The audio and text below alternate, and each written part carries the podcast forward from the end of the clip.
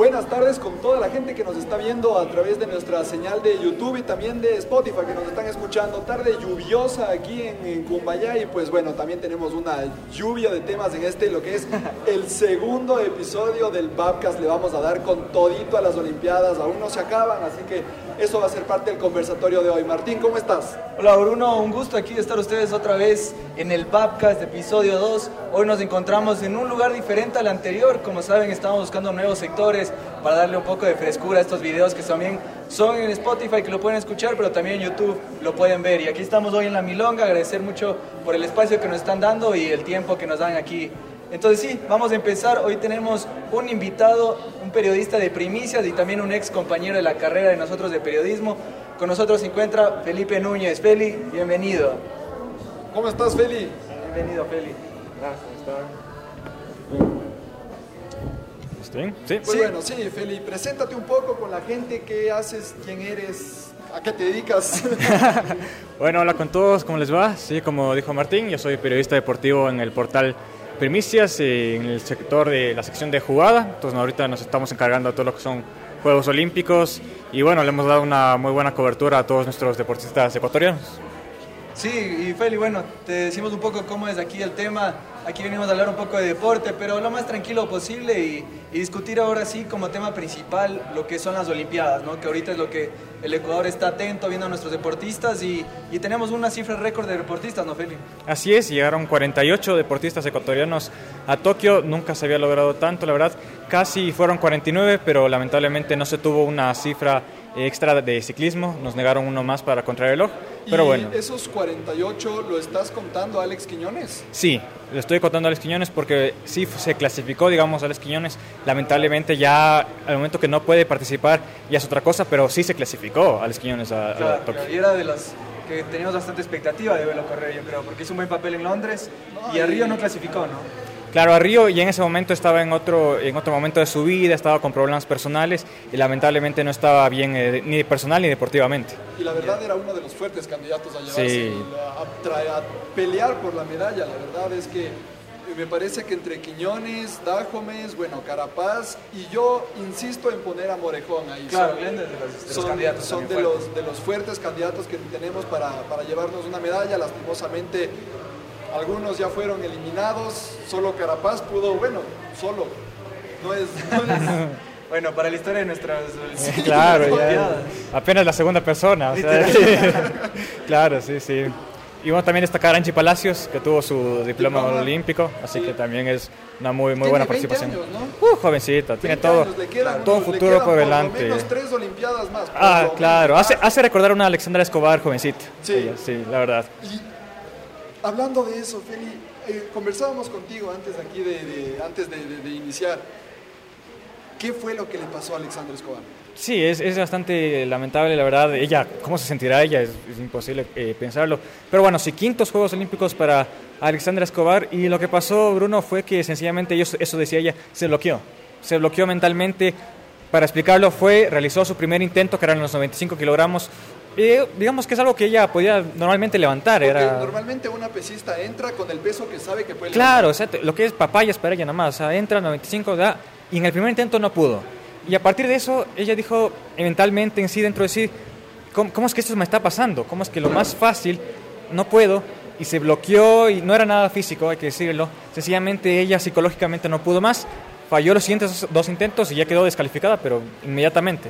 Claro, y, creo que también podemos relacionarlo un poco con lo que decía Simone Biles de Estados Unidos, que decía que la presión que sienten emocional en estas Olimpiadas es bastante alta y que la gente no le da tanto el, el cuidado que se debería tener, porque sí, a ver, si vas a unas Olimpiadas, digamos que Ecuador tiene una presión menos porque no es un país que va a ganar directamente, pero aún así vemos que afecta aún así a nuestros deportistas que quieren tener un buen rendimiento, porque digamos, como tú dices, no es físico, porque a la final es algo que van entrenando cuatro años, entonces saben lo que pueden hacer ellos, no es que van a ir a probar cuánto pueden levantar, ¿no? No, bueno, pero a ver, yo creo que hay presiones y hay presiones. Sí, no tienes la presión de que te está viendo todo el mundo, ni un país de cientos de millones de, de, de habitantes, claro. pero igual tienes la presión de que eres uno de los candidatos de tu país a, a hacer un mejor papel.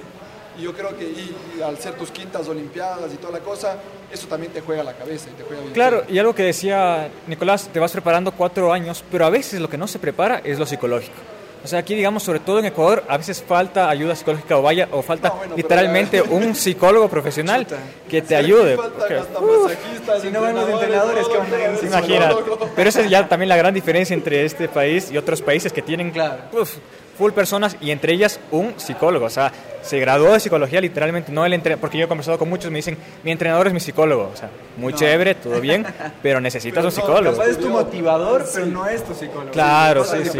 Así es. Y, a ver, cuéntanos un poco, ¿con cuáles de los deportistas has conversado y has tenido así una buena... A ver, bueno, he tenido buena relación con todos, por el momento no ha habido ningún impasse ni nada. A ver, está Juan Caicedo, hace poco fue Tomás Peribonio, eh, las dos de tiro deportivo, que hoy también van, ahora no sé cuánto se publica esto, pero bueno, van este jueves, eh, Marina Pérez y Diana Durango, entre ellos, a ver, ¿quién más? Carla Jaramillo, Paola Pérez, entre algunos de los que me acuerdo ahorita, sí. Claro, sí, y hablando de Durango, Durango era una de las de tiro deportivo y no sé si es que tú hablaste de eso, pero me acuerdo que hice una investigación justo para una clase y era como decía que Durango creo que era la que el papá lo obligó a ser militar, ¿no?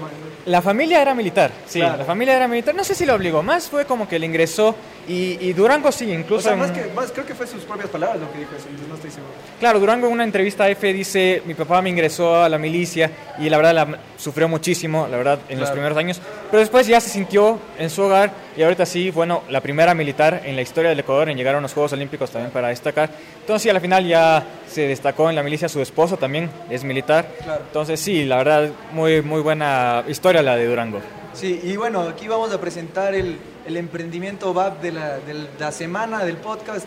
Eh, un compañero, César, nos dio su café SAR, Finest Coffee, un café lojano, está muy bueno y bueno, muchísimas gracias por el apoyo que también nos brinda estos emprendimientos, nosotros aquí para ayudarles a ellos también a ir creciendo y bueno, a, hacerse más grandes.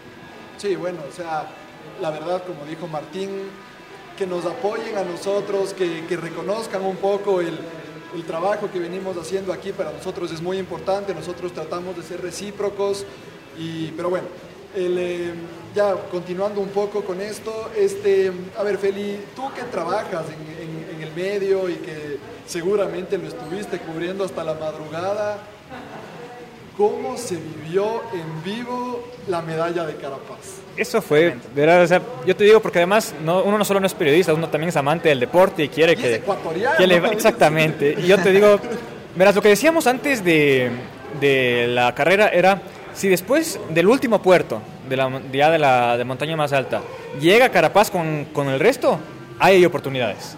Si es que llega con el grupo de los favoritos, al terminar eso, listo. Ahí sí tenemos que estar atentos porque ahí puede pasar algo y se dio. Entonces ahí sí ya empezamos a estar, ya, ya, ya, puede ser, puede ser, puede ser, puede ser. Y de ahí, unos 23 kilómetros antes de la meta, hace ese ataque. Yo en ese momento pensé, creo que es muy pronto para un ataque. O sea, 23 kilómetros, es, muy Yo dije, es muy pronto para un ataque. Yo, de lo, ahorita estuvimos siguiendo Tour de Francia también hace poco. normalmente 23 kilómetros no aguantas. O sea, claro. Aquí, la gran diferencia es que ya, eh, ya se estaba acabando el puerto y ya nos que iba a haber otro, otra subida, ¿no? Pero al mismo tiempo era, bueno, Carapaz es bueno en las subidas, ahí puede destacarse. Si es que va a ser el ataque en la bajada y en el resto que es plano, yo dije, te van a alcanzar, loco, ya, para un rato, por favor, para, para. y se fue con todo y la verdad, eh, hubo momentos en los que tenía 40 segundos de distancia con el grupo y de ahí un momento en el que estuvo con 20 segundos y, y parecía que se cortaba, se cortaba, se cortaba. Y de ahí es cuando en los últimos 5 kilómetros hace el último ataque con su, en ese momento era su compañero, el estadounidense, y ahí sí ya se fue de largo y le sacó un minuto siete. Un minuto, sí, Claro, pero a ver, la ventaja yo creo que aquí también es que como es solo una carrera, no es como que el Tour de Francia que son algunas, entonces te puedes dar el lujo de atacar desde mucho antes porque no es que pero, hay un desgaste. es una carrera, pero es mucho más larga también. O sea, una etapa del Tour de Francia, digamos, son 150 kilómetros en promedio, esta eran 250 me parece. Sí, y te, y te digo otra cosa también. Date cuenta que dices, es solo ganar una carrera, pero Carpaz no ganó ninguna de las etapas del Tour de Francia. Claro, Entonces ahí también era algo en su contra, ¿no? De no ganar nada durante tres semanas a tener que ganar justo esta y después de tres semanas de, darse durísimo. claro, eso también es admirable. Que He estado tan bien durante, después del Tour de Francia, que es Sí, porque yo te digo, entrando esto, era uno de los favoritos, pero no era de los favoritos, no era así top 3, no era, era tener en cuenta, sí. Creo que eso le da mucho más mérito porque entró sin equipo. Entraron solo Narváez y Carapaz. Sí. Y los otros países tenían sus gregarios. Tenían hasta cinco algunos países. Sí, sí, sí. Incluso Eslovenia tenía Pogachar y tenía Roglic, O sea, dos de los favoritos a ganar la, la, medalla. Y Carapaz solo fue con Narváez. Solo fue con Narváez y eh, claro, yo también estaba ahí eh, trabajándole un poco a las Olimpiadas y en una entrevista que hace Narváez a, a Ecuavisa, él dice que él, él, es el que se encargaba de darle el agua a Carapaz para que no se deshidrate, de mantenerle comida. Era, era el hombre orquesta de, de Carapaz, darle sí. snacks, de darle todo, porque bueno, ese, ese, es otro tema que vamos a topar un poquito más adelante, pero lo, la gente que estaba, en, que, que estaba encargada para eso no estaba ahí. Claro, y sí. pues era, era su deber, él dice, fue, yo me, yo me, me atribuí el rol de, de, darle agua, de darle Claro, comida, en verdad, de... la mitad de la medalla es para Narváez. O sea, Sí, fue sí, brutal el trabajo que hizo. Sí, y hay que aplaudirlo también. Lo bueno es que, bueno, Carapaz lo pide a Narváez. Antes de, de todo, antes de los Juegos Olímpicos, dice, Carapa- eh, Narváez tiene que ir conmigo. Porque como son amigos, son compañeros en el Ineos, dijo, él tiene que ir conmigo porque no- yo me entiendo perfectamente con él. Y se dio este super equipo. Y la verdad es que los dos fueron mucho más que varios equipos de cinco. Eh, excelente. Feli, Cepeda iba a ir eh, a, esta carrera porque sabía que iba al contrarreloj Cepeda, pero se lesionó, ¿no? No, lo que pasó también fue que ya no pudimos tener tres cupos de, de ciclismo. Lo que pasó es que al principio a Ecuador nos habían prometido les vamos a dar tres cupos. Claro. Dos de ruta y uno de contrarreloj, que al final nunca se confirmó un verdadero cupo de contrarreloj. Después también iba a ir Montenegro, porque Montenegro también podía ser uno de los chances. Casi ya en, me parece que fue en junio, vino ya el Comité Olímpico Internacional y les dijeron, lo lamento, pero solo van a tener solo dos cupos a ciclismo. Les prometimos tres, pero solo van a tener dos. Así que lo que pueden hacer es que alguno de ustedes, Carapaz o Narváez, vaya a la contrarreloj. Y ellos ya dijeron no, o sea, honestamente para ir y nosotros no somos de contrarreloj específicamente. Nos vamos todos sencillamente al de ruta y ya está. Eso fue lo que pasó. Ay, sí, porque a ver, va a asegurar ¿no? una medalla que la más Claro, probable era Claro, la- en contrarreloj hubieran ido a, no, a pasearse porque en verdad no, no es su fuerte. Lamentablemente iba a ser a estar ahí, a participar, quién sabe cuánto, pero no, no, no era su fuerte de ninguno de los dos. Pero ¿sabes por qué le quitan un cupo? Sencillamente ya el, la- el Comité Olímpico bajó los cupos. O sea, porque esto era para 2020, vamos a 2021 y ya bajó los cupos para Ecuador. Así de sencillo fue.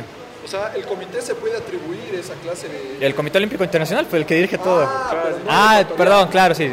Internacional, internacional. Ah, ya. No, aquí, est- aquí estuvieron, sí, no, aquí estuvieron rogando Comité Olímpico Ecuatoriano, aquí estuvieron eh, la Federación Ciclista de aquí, los mismos ciclistas estuvieron rogando para que les den otro cupo, no nos dieron. Ya. Internacional, sí, sí.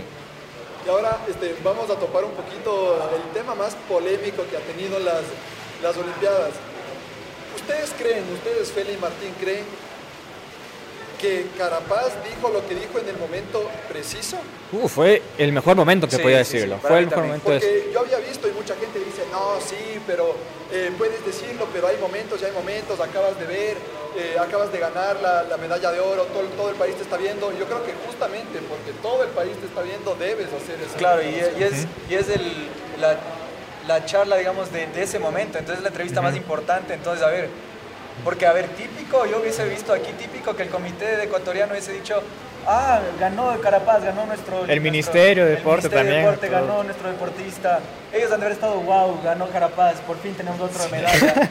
Y puta Carapaz va y chucha les caga, pues les dice, yo gané esto solo. Esto es mío, claro. Y masajista me mandaron al mejor deportista ecuatoriano que tenemos, no actualmente capaz de todos los tiempos. Y también porque es el mejor momento, porque como tú dices, está caliente, entonces tú sabes que le salió lo que en verdad quería decir. Claro, Se lo sí. tenía guardadito y en el momento más ya lo dijo en verdad. Y, no se lo tenía tan guardado, porque ya lo Ya había todos lo sabíamos, diciendo, sí. ¿no? Ya, venía, ya había dicho que, que el apoyo que él tuvo lo recibió en sus inicios desde Colombia, y después en Claro. España y toda la cosa.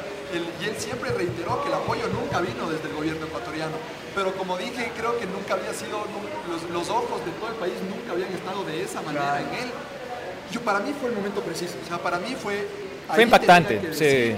se dijo, y a raíz de eso fue que se descubre que, que el Comité Olímpico estaba llevando dirigentes como, como si fueran Ah, entrenadores. Y les llevan en el desfile todavía más, el en desfilando ahí.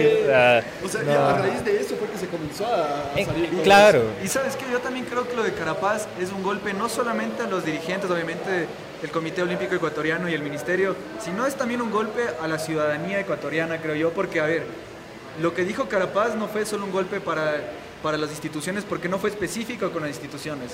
También creo que fue específico con el país, porque ahorita tampoco nos vamos a hacer los que nosotros hemos... Bueno, al menos yo nunca es que había visto ciclismo antes de Carapaz, la verdad. O sea, yo... Claro, esto es desde el 2019 cuando gana el Giro. Claro, Es- claro, recién ahí es que nos empezamos. Yo también te digo, o sea, yo también desde el 2019 recién cuando me tocó cubrir por primera vez, desde ahí estaba viendo ciclismo. Antes yo, en verdad, no sabía absolutamente nada, o sea, soy honesto. Y claro, aquí empezó, pero tampoco yo te digo, una vuelta al Ecuador, yo no sé si transmite algún eh, canal. No, no creo. y si lo transmitiese, no sé cuánta gente lo vería. No, Entonces, ya- no, pero a ver, yo creo que más que, más que un mensaje al, al Ecuador, yo creo que Carapaz no se supo expresar bien. Yo creo que lo que él quiso decir fue el ministerio, el gobierno, yo qué sé, tal vez porque ya estamos con un nuevo gobierno que no tiene mucho que ver con eso, no lo dijo y por eso dijo el país, el Ecuador, ni sé qué. Pero yo creo que hubo un error de expresión ahí porque yo creo que todo el mundo le tilda, bueno, todo el mundo no, hay gente que yo he conversado que le tilda de antipatriota y que, le- No, que el no, que nunca, no nunca en la vida. No es justo eso. No, no. No. Si es Porque que esa medalla, si fuera así, le le- le esa medalla merece más Colombia que Ecuador. Sí, que o España, España, tam- también. Cuando, cuando ganó el Giro de Italia fue el primero en sacar la bandera y enrollar el trofeo con la Sí, bandera. o sea, y, en, y la Vuelta a España, cuando queda segundo, se da con la bandera alrededor de las calles, así. Sí, sí, Yo te claro, yo te digo algo, o sea, Carapaz, si es que se quedaba más tiempo en España, podía haber sido nacionalizado español. Digamos que era nacionalizado de inglés. O sea, cualquier país del mundo quisiera tener a Carapaz como obviamente. Y nosotros teníamos la suerte de que es ecuatoriano, o sea, el, orgullo. nada. Sí, nada, no exacto. hicimos una, una yapa y no dimos nada, sí, sí. Los, los papás viven acá y creo que viene a, a practicar aquí en el Carchi, pero aparte de eso, nada más. Yo creo que sobre todo lo que tú dices, dijo, el Ecuador no me apoyó. Sobre todo fue el Ecuador de ese momento. Ecuador de, digamos, 2015, que fue cuando él migra a Colombia. Ahí sí no le apoyó nadie. O sea, ahí sí decir nadie es nadie, salvo lo que será su propio equipito, sus compañeros, la familia. Pero de ahí sí absolutamente no le apoyó nadie en ese Y- 2015. Y, y yo me acuerdo justo ese comunicado que sacó Narváez burlándose diciendo ya tenemos una medalla de oro para añadir al expediente. Yo me acuerdo, yo haciendo memoria me acordaba del momento de que salió eso en las noticias, porque no fue algo bajo, realmente salió en las noticias que fueron suspendidos porque se fueron a chupar. Eso fue, Entonces, claro, en el 2017 En fue. 2017 cuando Carapaz, nuevamente como decimos, no era nadie ante los ojos del Ecuador como lo es ahora. Claro, sí, Y ahí sí. la gente era así, bien hecho, que les suspendan por borrachos, que ni sé qué. Y mira ahorita, entonces... Se suben a la camioneta. Exacto, todo el mundo se va claro. a la camioneta. Es que bueno, un, un chupe de vez en cuando, ¿a quién no se pega? Claro. O sea, puede, ser, pero- puede ser deportista, puede ser lo que sea, puta, y te cachan en un chupe y te suspenden por eso, todo el mundo te juzga, pero ahí sí, cuando vas y ganas del Giro de Italia, ahí también Ajá. todo el mundo está ahí. Y también lo importante es reponerse de eso que sucedió, Claro, eh, porque claro. cualquiera después dice, bueno, y me pasó esto, ya me bajoneo y ya no voy más. Pero- y justo hablábamos de la mentalidad. Sí. No, yo, debe ser el deportista con mejor mentalidad que tenemos en el Ecuador, Carapaz, de largo, o sea, Sí. pegarse ese ataque, aguantar todo, estar siempre ahí. Eso es todo mentalidad, es todo físico, pero la verdad es también decir, yo me hice todo yo mismo, Y aquí estoy yo. Yo, yo quiero que se imaginen cómo sería Carapaz con un equipo.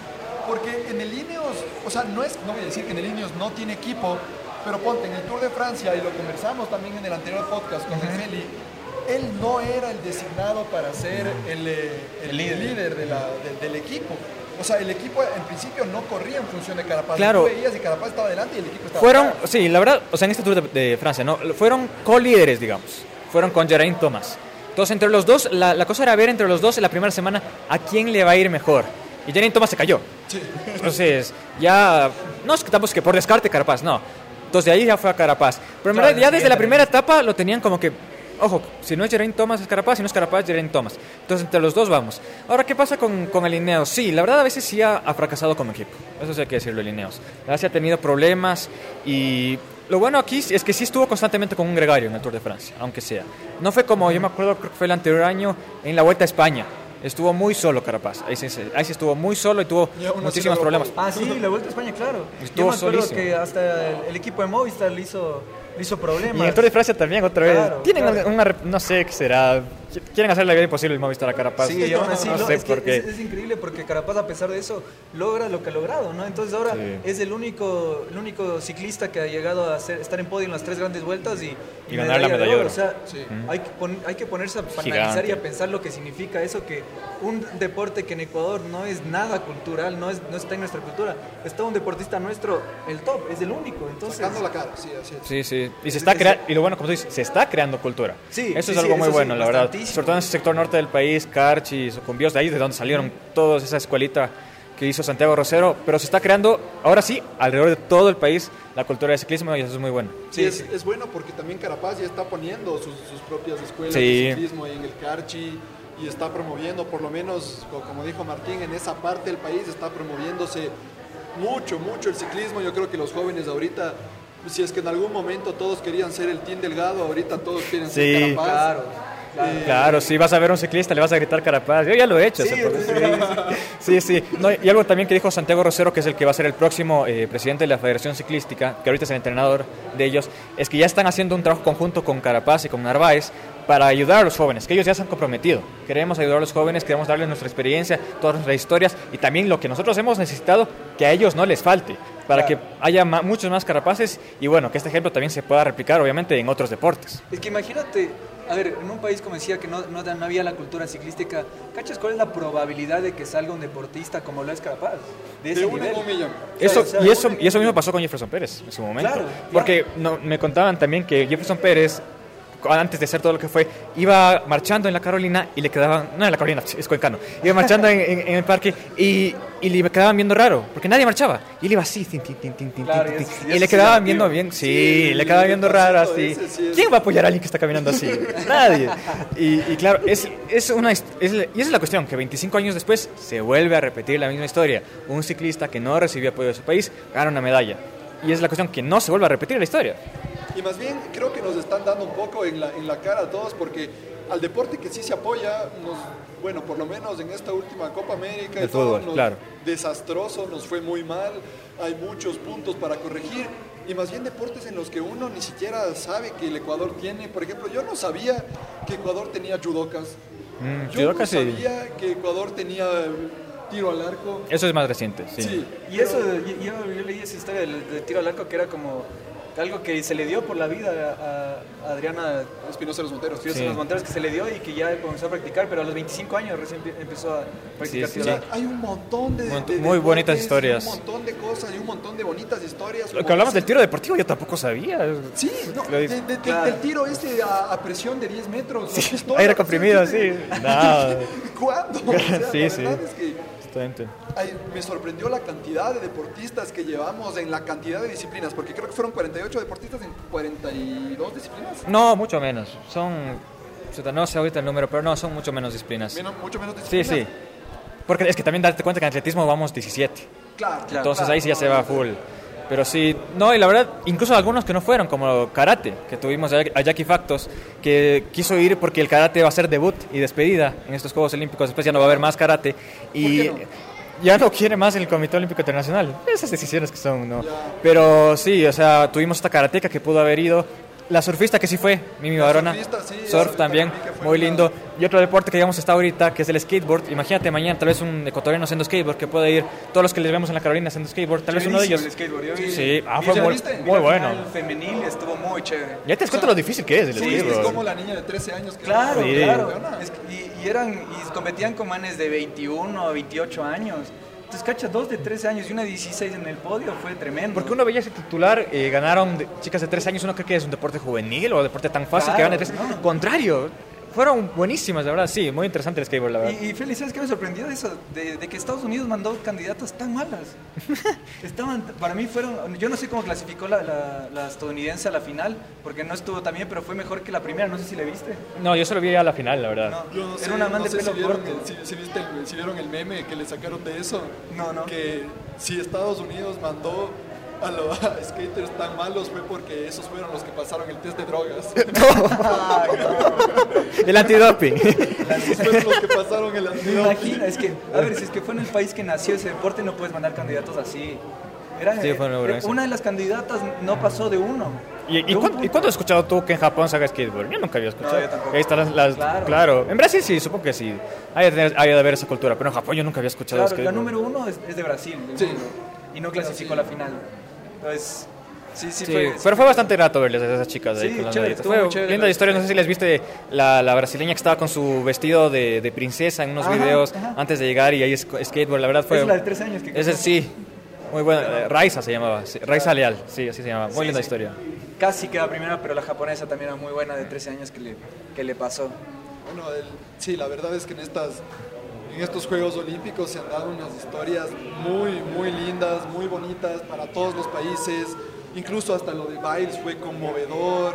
Este, no ganaron la medalla de oro, pero ahí las compañeras nunca le dejaron sola, Sí. le apoyaron. Le dieron la- le que tenga su medallita El porque ella también era parte del equipo. Sí, sí, Eso no, también o fue sea, muy bueno. Muy, muy lindo, muy chévere. Incluso lo de este nadador húngaro que superó los, las marcas de Phelps en, en, fue Ah, récord sí. olímpico y fue récord 20 años. mundial también. Claro. Los dos no, olímpico, olímpico nomás. Mundial también creo que fue. ¿o no? No creo. No, no, Creo que solo fue olímpico. Bueno, pero lo superó a Phelps, o sea, cuando nadie pensaba que alguien lo podía Claro. superar a Phelps. Y, y algunos países que también han tenido sus primeras medallas, me acuerdo, Bermuda tuvo su primera medalla en triatlón cuando estaba Elizabeth Bravo, Sí. y hace poco San Marino, yo a San Marino más lo conozco por el fútbol porque siempre le- les golean full, sí, y San Marino ahí, justo en lo que hablábamos tiro deportivo, tuvo también su primera medalla, así que full de estas lindas historias, un, un venezolano que quedó segundo en levantamiento de pesas también, eh, bueno, Venezuela siempre ha tenido historia deportiva, pero en estos momentos que Venezuela Pero gane polémico, medallas, ¿viste, viste lo que pasó? O sea, polémico en el sentido de lo que vive Venezuela porque Sí. habló con... Se ve, se ve una toma con Maduro y diciendo viva la revolución, que ni sé qué. Entonces sí estuvo medio... Porque el, Luis, a nuestro productor, justo nos decíamos, Luis, ganaron una de, de, de plata. De Y plata. obviamente dijo, chuta, pero esto. Entonces sí, sí genera un poco de división. siempre se va a mezclar la política con el deporte, sí. esa Y- es la pero cuestión. al mismo tiempo dice, chuta, los manes, ¿quién, ¿quién les da el apoyo? Entonces no es que pueden irse en contra y se quedan No sin tienen ninguna o sea, opción. Si es que el gobierno te apoya, no puede ser, no puedes morder la mano que te da de comer, o sea. Pero, pero bueno, el, eh, a- ahorita este, pasemos un poquito a los ecuatorianos que todavía nos quedan. Ya se han eliminado en ping-pong niño, peribonio y natación. Este, Todos los boxeadores, ya se Todos los Todos los boxeadores. boxeadores. boxeo éramos, Yo éramos sí tenía mucha esperanza. ¿Cuál fue? eh. Giancarlos Castillo fue el que clasificó. Carlos. Caicedo. Caicedo. De Carlos Caicedo. Fue el único que clasificó a la siguiente ronda, que era octavos, y ahí Pero se perdió. quedó. ahí pe- Pero Julio bien. Castillo fue lo, lo- lo impactante. Julio Castillo daba para Claro, mucho Castillo más. era el abanderado. Fue abanderado, El sí. abanderado. Sí, sí. Eh, todas las, bueno, las, las, las pesistas Las- también, Escobar, eh, este, bueno, ya, ya fueron saliendo poco a poco. Feli, ¿quiénes nos quedan? A ver, nos queda todo atletismo. ¿Se acuerdan que dije 17? Nos Sí. queda todo atletismo. Nos queda también las dos pesistas, que son de las mejores cartas que tenemos ahorita para ganar medalla, que son Neisida Gómez, que iba a ser la banderada, pero que Pero COVID. tuvo COVID y no pudo llegar, y Ah. Tamara Salazar, que también está muy bien. De ahí nos queda golf, también nos queda, que no es tampoco... Golf, sí, sí, Sí, golf, con alguien hablaban. sí. No sé quién le dije que vio golf. Dijeron, primera no vez creo. que el Ecuador se clasifica a gol. Sí, también, muy, muy bueno. Y nos queda equitación, también tenemos Nicolás Este, Hueste. ese, ese participa hoy. Exactamente. Ah, no, no, se cambió para mañana. ¿Se cambió para para mañana? mañana, sí. Nicolás Westein. Y de ahí, ¿quién más? A ver, déjame ver si me acuerdo. Mm, Creo que hasta ahí. Alguno más me estaré olvidando, pero ahí de los, que me acuerdo. importantes, importantes, los que, o sea, todos son importantes, pero los que se tienen para llevar la medalla son los de atletismo todavía y un par de Sí, pesistas. porque de, de, de marcha creo que tenemos algunos candidatos que son, Marcha. que son fuertes. Marcha Chocho, tenemos bien Chocho, ajá. Lo malo de Chocho es que eh, él no es tan disciplinado dentro del- de la pista. Claro, Entonces a él lo descalifican. Exactamente, fue descalificado. Me parece que fue en- participó en 20 y 50 kilómetros y en las dos fue descalificado. Claro, date cuenta. por los strikes, algo así. Sí, sí eso es cuando le- levantas. los pies. Sí, entonces Claro, eso, sí, ahí sí, tenemos. Entonces, a ver, en marcha tenemos tres mujeres en 20 kilómetros, Ya. tres hombres en 20 kilómetros, tres hombres en 50 kilómetros y dos maratonistas. Claro. Ahí tenemos. De ahí tenemos, bueno, Alex Quiñones ya no está, eso también podemos hablar después. Y eh, Ángela Tenorio, tenemos en 100 metros Esa es planos. tremenda. Eso también, muy buena. Tenemos al equipo de relevo, también, a las chicas Claro, de relevo. Ahí están ahí. Anaí Suárez, Suárez, eh, claro, Virginia Villalba. Ah, sí, sí, gran chica. Las, las cinco son excelentes. Tenemos a Juanito Caicedo, que también está en lanzamiento de disco, él sí va hoy. Y ellos, ellos tenemos de, de atletismo. Chévere, chévere. atletismo. Y de pesas, como dices, Dahomes. Dajomes todavía. y Bueno, y Salazar. Glenda Morejón también. ¿no? Glenda Morjón de marcha. marcha a 20 kilómetros. Claro. Sí. Ella realmente ha hecho bastantes buenos papeles y podría ser una de, los, de las futuras candidatas a hacer un- una medalla, si no Sí. es en esta, capaz en Eso es lo bueno, que es jovencita. Que es la Claro. jovencita y hoy por hoy ya es la máxima exponente. La historia de, de, de Muy linda, ¿Saben cuál? sí. De- Que comenzó con los zapatos sin suelas, que después su mamá había vendido ni sé cuántas cosas para comprarle un par de zapatos. O sea, en verdad, una historia. Tú le ves, es, la- es la cara de la humildad. O sea, tú Sí, le ves, o sea, sí, es así, sí, sí. Como muchos de los deportistas aquí ecuatorianos, la verdad podemos ver muy pocos que, que vienen este, de, de cunas altas, por decir así. Bueno, los de los deportes de Claro. tiro con arco. Y, y te digo otra, digamos, eh, Nicolás Westing. Porque él ya tiene 40 años, hace equitación. Obviamente equitación es un deporte carísimo. Es muy caro. Él lo reconoce. Él, él recibe apoyo del gobierno, pero en verdad él tiene todo porque él tiene, él es, él tiene su empresa en Suiza. Eh, él se casó con una ecuatoriana y por eso él representa a Ecuador. Y claro, él se gasta todo en sus caballos porque es su pasión. Y ya por esto también ya y dijo... Con apoyo del gobierno ni cagando le, le, le alcanza no alcanza ni para el caballo. No alcanza ni para el caballo. gobierno. Pero aún así, pero aún así el, el man es humilde. O sea, en el man así es, no, yo quiero hacer esto por el país, a mí me gusta mucho estar con mis caballitos. O sea, no solo también de clase, sino también de la cuestión de, de dónde provienes, de qué es lo que quieres hacer Claro. y de lo que quieres dar a tu país a la final. Claro, es que a ver, hay que ser claros porque estos son deportistas que, que ven en el deporte una salida, ¿no? De, a veces estar en, de, clases sociales ba- bajas y que quieren sacar adelante a su familia. Justamente eso hablaba con, Anaí, que la entrevisté eh, por Zoom, me acuerdo. Muy, muy linda la chica y muy humilde y muy tranquila y muy conversadora. Y claro, ella me contaba que para ella le costó mucho coger ese ritmo del, del- del atletismo porque no era algo que, digamos, que era lo que ella soñaba hacer, digamos. Entonces no era su pasión, pero que aún así tenía las aptitudes para poder ser. Entonces, obviamente el entrenador le dijo, no te salgas, tú puedes, eres, tienes la capacidad para llegar. Y bueno, ahora está en Tokio, creo que tiene 20 años, entonces También es gran jovencita, logro. sí. Y, y realmente son cosas que ellos creo que saben lo que es venir de abajo y no es que... Tampoco es que ahorita son, están tratando de llegar a lo alto, ¿no? El deporte, y por eso es importante invertir en el deporte para un, para un gobierno y también para las empresas privadas. El deporte, primero que te da, te da salud. O sea, Claro. si tú inviertes en el deporte, te vas a gastar full en medicinas. Eso es lo que no te das cuenta. Digamos, gastas 5 millones en, un- en invertir en el deporte, te vas, a gastar, te vas a ahorrar 5 millones en medicinas. Así de sencillo. El deporte te da, como tú dijiste, oportunidades. Que sean de verdad, porque de verdad un deportista tiene que vivir del deporte, tiene que ser profesional. Sí, claro. No es cuestión de que, ah, voy a, en la mañana voy a ser mesero y en la tarde recién voy a poner a practicar. No, No, no, tienes que todos los días, sí, y, y no, y no alcanzas tu potencial. Y el deporte también da unión, da unión a un país, eh, te permite estar orgulloso, te da patriotismo. Entonces, invertir en el deporte y es algo que a la final también, ¿no? es, viene con el trabajo, obviamente, y Claro. con las recompensas que vas ganando cuando Exacto. vas a, a competencias. Entonces, eh, invertir en el deporte es algo que lamentablemente no se hace, pero que es algo básico. Tal vez no es lo primero lo primero, pero debe estar entre las primeras cosas. Claro. Y, el, y hay que tener muy en claro para la gente que nos está viendo y nos está escuchando, deporte no es igual a fútbol. Deporte hay 10.000 deportes, hay millones de, de- de atletas y de deportistas, que sí, que el fútbol es nuestro primordial, eh, nuestra primordial fuente de, de- de deporte, obviamente. De espectáculo, digamos. Nosotros Sí. vivimos por el fútbol, respiramos fútbol, cada fin de semana hay fútbol, nos encanta el fútbol, aquí amamos los tres del fútbol, pero hay, hay, hay otras cosas que también son, son muy, muy importantes fomentar en, la juventud que quiere, yo qué sé, tal vez no eres tan bueno para el fútbol, pero eres muy bueno levantando pesas, o eres muy bueno corriendo, lo que sea, entonces tal vez ahí este, trabajar con las federaciones de las provincias, eh, para, para poder eh, eh, encontrar un poco cuáles son las aptitudes y las aperturas para, la- para la gente de para la gente que quiere que quiere meterse en el deporte pero a ver yo esto estaba un poquito fuera del fuera del guion pero algo algo que dijo Martín me gustó muchísimo tú Martín dijiste que Carapaz si es que no es actualmente es el mejor deportista del Ecuador en toda la historia Para mí, a ver, es que, como tú decías, a ver, el deporte más que más en- habla aquí en Ecuador es del fútbol. Y en el fútbol, ¿qué es lo más grande que hemos logrado, la verdad?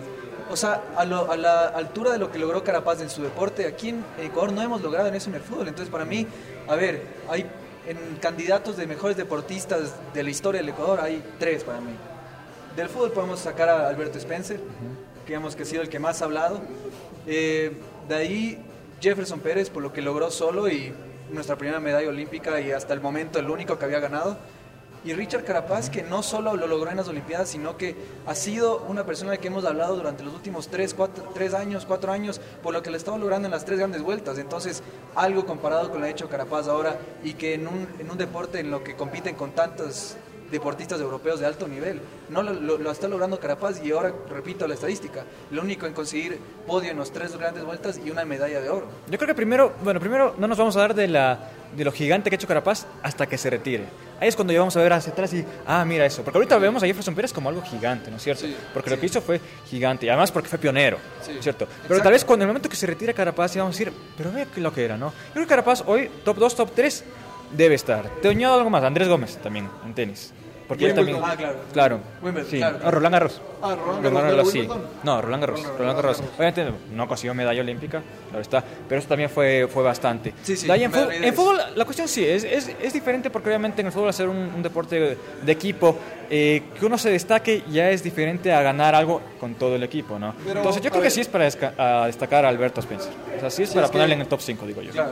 Si es que tú tuvieras que escoger ahorita, Feli, un top 3, los tres mejores deportistas ecuatorianos, ¿cuál escogerías? A ver, a Jefferson Pérez, Vanderlei. Yo creo que Jefferson Pérez y Carapaz, Vanderlei. ¿Ya? En el tercero es en el cual yo puedo tener problemas. Yo, por- porque lo que pasó con, con Andrés Gómez es que fue un gigante, pero tal vez no consiguió eh, tantos títulos y tal vez no consiguió la medalla olímpica, ¿no? Alberto Spencer me parece brutal lo que hizo. O sea, yo te digo, ese récord en, en Libertadores nunca se va. Entonces yo creo que entre, es- entre esos dos estoy.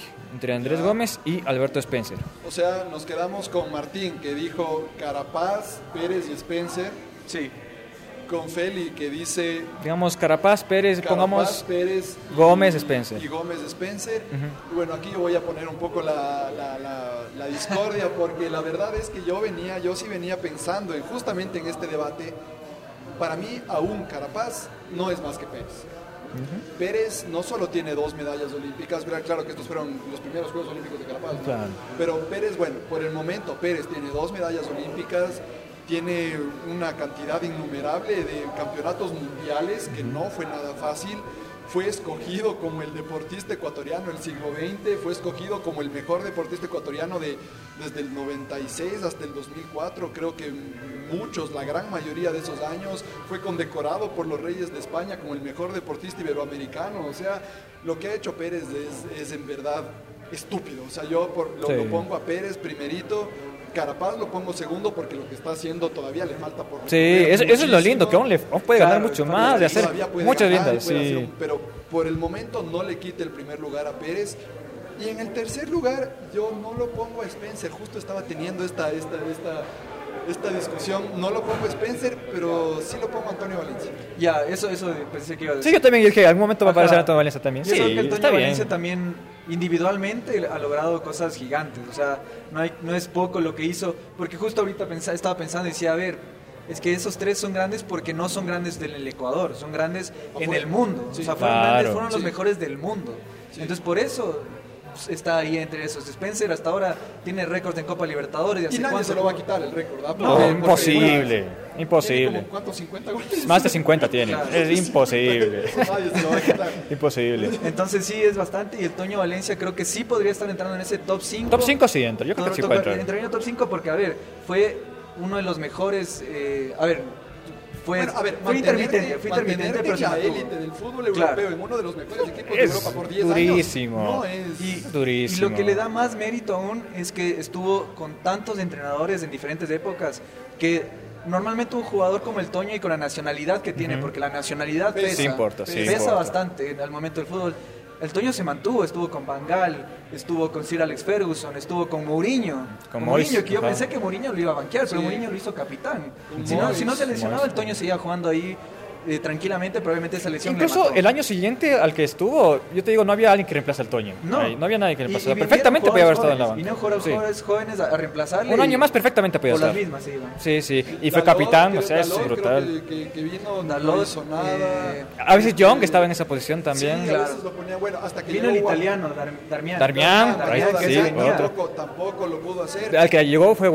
Fue- y Ese ya fue después. Claro, ese ya- sí fue en la época que fue también. Pero ese, fue, recién fue la solución, porque si no Sí, estuvo claro, claro. sí, sí, un pero año y más estuvo- sin, Ese sin, sin muy empezar. perdido. Sí, sí. Entonces, mi top 3 va Pérez, Carapaz, Valencia. Yo, este... Sí, puede ser. Y Sí. también ganó títulos importantes, ¿no? Y ganó la Europa Premier, League, o sea, Premier League. La Premier League. O sea, la Premier League y, y eso ya es en, en tu en tu almanaque de, de títulos obviamente es bastantísimo. Sí, sí, sí. Llegó a una final de Champions, Sí. ganó la Europa League. Levantó o sea, la Europa League también porque era, era el capitán. Bueno, levantó Rooney, pero él también era el capitán. o sea, Sí, o sea, Sí, sí, no, es, es brutal. Sí, la verdad es que sí estoy. Lo importante es que estamos de acuerdo que Carapaz y, y Pérez están ahí en ese, sí. en ese Eh, podio. ellos son- ellos son- para mí son el top 2 indiscutible.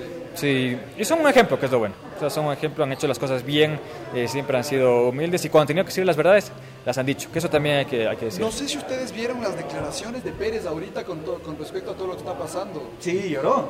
Sí. Lloró en la entrevista, estaba llorando. Ah, sí, sí, ¿Cómo sí, ven sí. esos deportistas que no, no les apoyan, que ni sé qué? Estaba...